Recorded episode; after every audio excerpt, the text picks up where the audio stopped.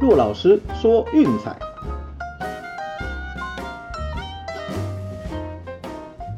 看球赛买运彩，老师教你前往拿白。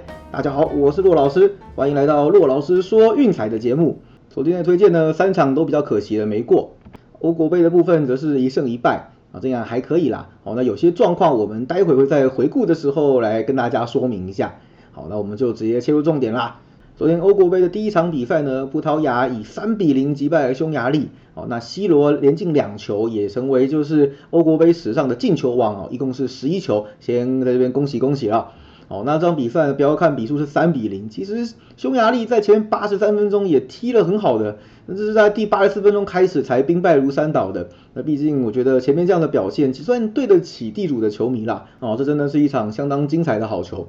啊，至于第二场比赛呢，法国一比零击败德国，好，就是那个胡梅尔斯那个 o n g o 乌龙球，哈真的是熬夜看到这个实在是有点哭笑不得。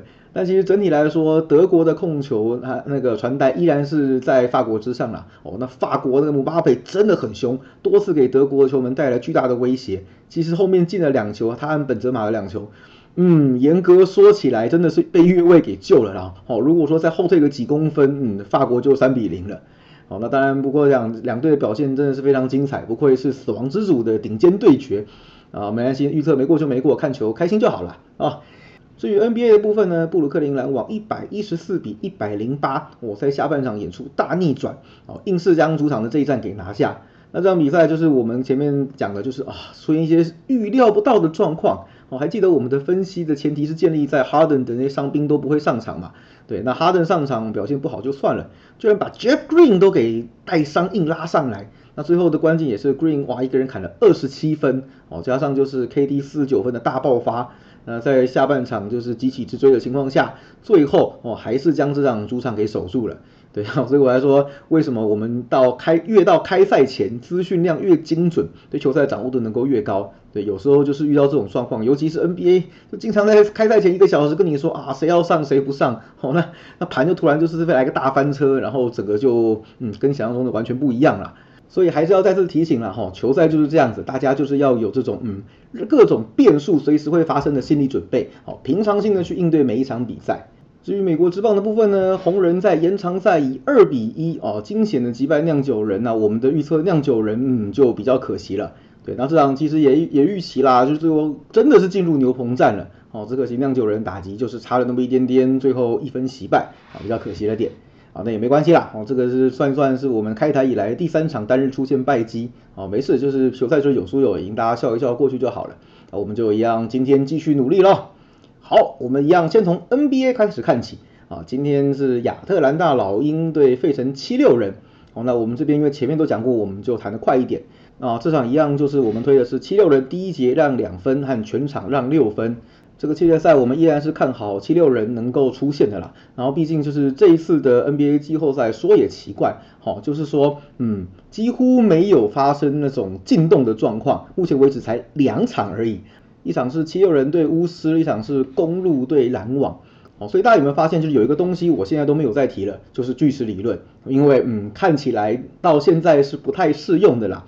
那我想这个部分也跟现在 NBA 的生态有关，就是嗯抱团。哦，大家都是揪团爆大的，所以那季后赛你看，原本一边取八队已经很多了，现在甚至扩张到十队。哦，也就是说，有些战力明明就很残缺的队伍，还是能够硬挤进来。那挤进来又被电爆啊，所以说才会产生这种嗯，就是一面倒的赛况经常出现。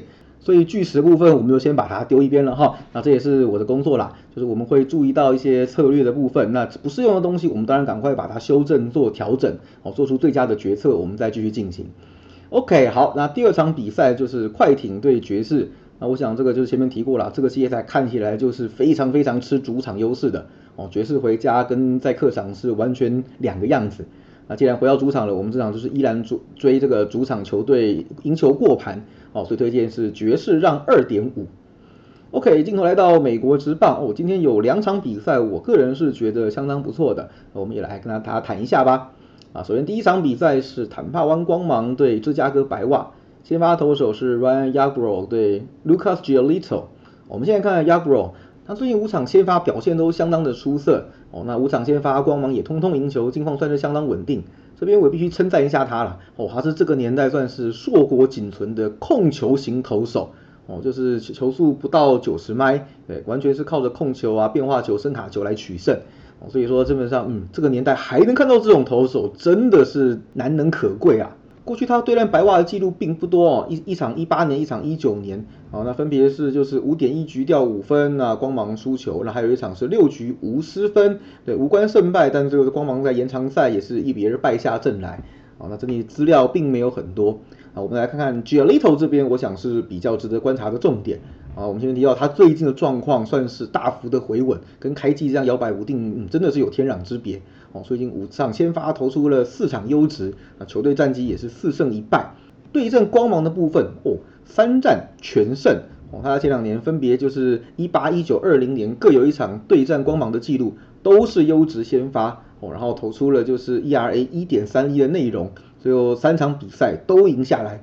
那可以说是对光芒投的是得心应手了。那我们知道这两支球队的近况都非常的火烫啊，两支球队在近期的平均得分大概都有五点五上下哦，两队的牛棚也实力在国众之间都是自得分率都三点多哦，三点零九跟三点五七都是相当够水准的。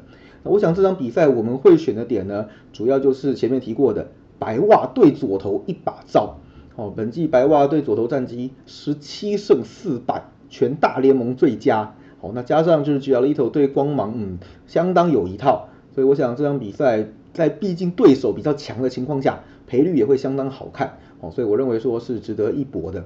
那唯一顾虑的一个点了哈，就是光芒在白天的比赛，哦，这是全联盟最好的，二十一胜六败，哦，这个我想应该会把赔率给往上拉一些些，哦，所以我认为白袜这场比赛盘还没有开啦，预计应该是 PK 盘了不起就是一点八几的赔率，那就是微幅让分。哦，但是我认为白袜还是有相当高的投资价值。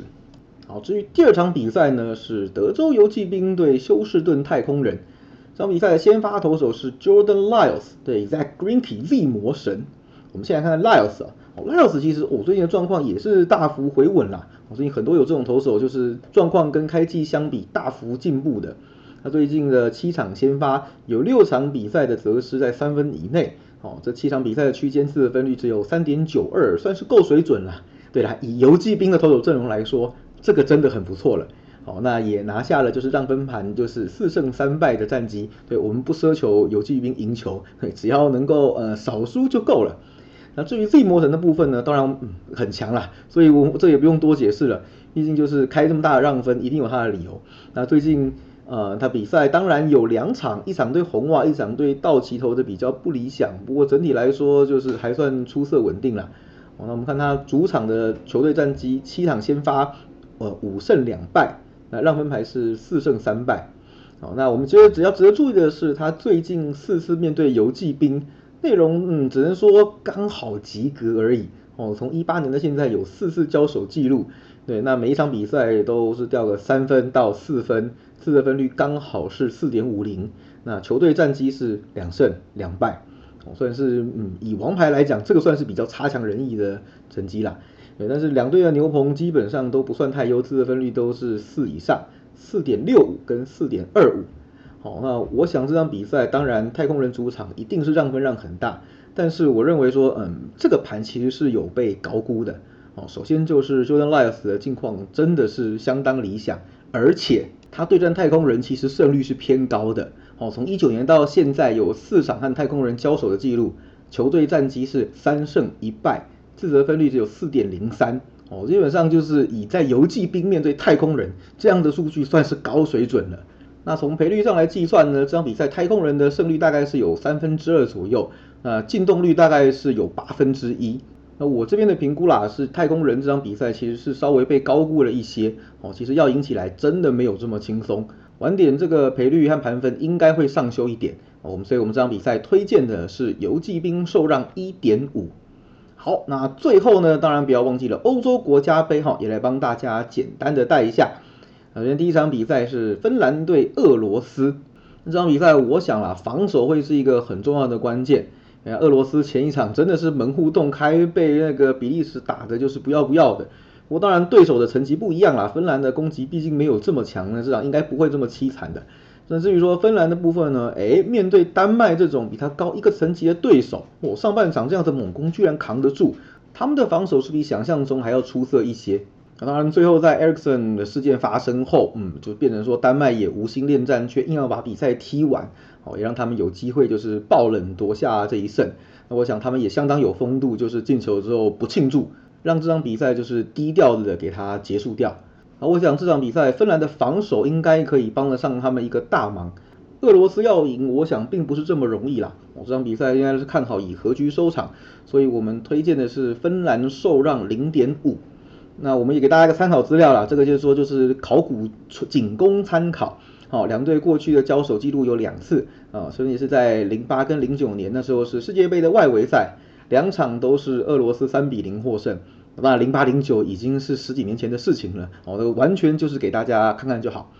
然后至于说土耳其对威尔士的比赛，这是两队历史上首度交手，所以没有任何过去的资料可以参考。基本上两队都是守优于攻。所以不太有机会会看到那种嗯狂攻猛炸啦，或是大量取分过盘的剧本。所以我们这场比赛推荐呢是两分小过盘，哦看起来就是说应该最多就是一比零了不起一比一啦，啊和局我想是非常有可能发生的一个剧本。好，最后一场比赛意大利对瑞士，哈哈，那我想前一场比赛大家看到了瑞士现在看起来有个严重的问题，那就是嗯进攻端的缺乏威胁。哎，那个 s a v i r o v i c 其实好几次对威尔士的攻门，老实说，对是是有记录上出现射门没有错，但那个球真的是没什么威胁性可言。哦，那反而是意大利对土耳其的比赛，哦，那个可就比较具有侵略性了。哦，整体来说，就是攻击端上意大利这批阵容看起来状况是很好的，而且是大占优势。哦，那瑞士这种比较平均的阵容，嗯，当然也不差啦。不过我想在那个意大利这种状况之下，恐怕是难以招架的。哦，所以我们这场比赛我们推荐的是意大利让球半一，也就是说，嗯，一球是赢一半，两球全赢。哦，或者说你下下下独赢也可以啦。至于说三场比赛，你觉得哪一场放比较优先呢？我认为是第三场哦，意大利这场我是觉得今天是最推荐的。哦，大家可以参考一下。好，一样最后的最后来帮大家总结哈。今天的推荐 NBA 的部分，费城七六人第一节让两分，全场让六分。第二场比赛，犹他爵士让二点五。美国之棒，芝加哥白袜独赢。德州游骑兵受让一点五。欧洲国家杯的部分，第一场芬兰受让零点五。第二场土耳其对威尔士二小。第三场意大利让球半一。好，都听清楚了吗？别忘记有空到我们的粉丝专业按个赞。那 Instagram 的账号我们开好之后，也会贴上来分享给大家。大家除了关注运彩的投注之外，好，也不要忘记关注一下这个世界上体育赛事的新闻哦。好，那我们今天节目就到这边告一个段落。我是骆老师，我们明天见，拜拜。